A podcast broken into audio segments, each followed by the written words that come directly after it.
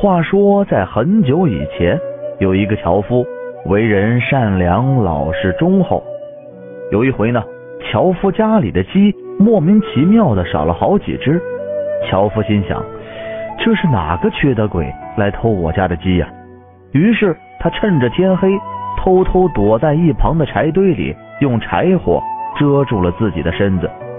等了一会儿，鸡窝里传来鸡叫的声音。樵夫抄起砍柴的家伙，从一旁冲了出来，吓得鸡窝里跑出了一个黄色的东西，一下子就窜到了对面的柴堆里。樵夫把手中的砍柴刀一扔，准确的砸中了他。樵夫走近一看，原来是一只黄鼠狼。黄鼠狼被刀劈伤了，躺在地上咿呀的叫着。樵夫捡起一旁的砍柴刀。准备给他一个痛快的时候，柴堆里传出了一些声音。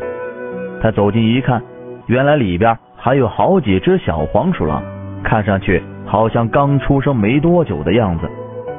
樵夫回过头，再看看那只被自己砍伤的黄鼠狼，而黄鼠狼呢，吃力的直立起身子，两只前爪不停的向他求饶。樵夫心软了，放下了手中的柴刀。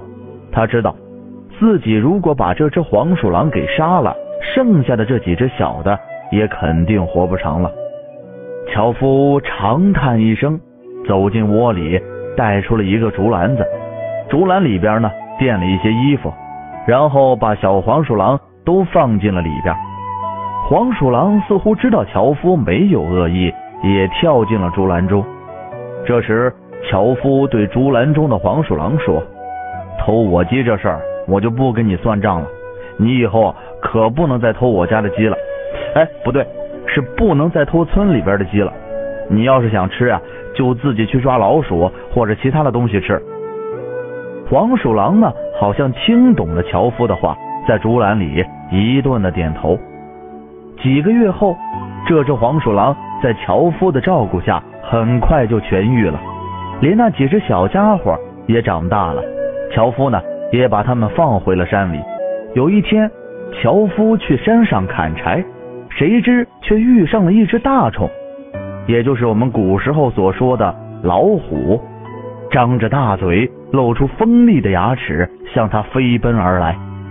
樵夫吓得魂不守舍，丢下了柴火，一下子就爬上了附近的一棵大树上。大虫见他爬上了大树，就在树下嗷嗷的吼叫。叫声呢，响彻整个山涧。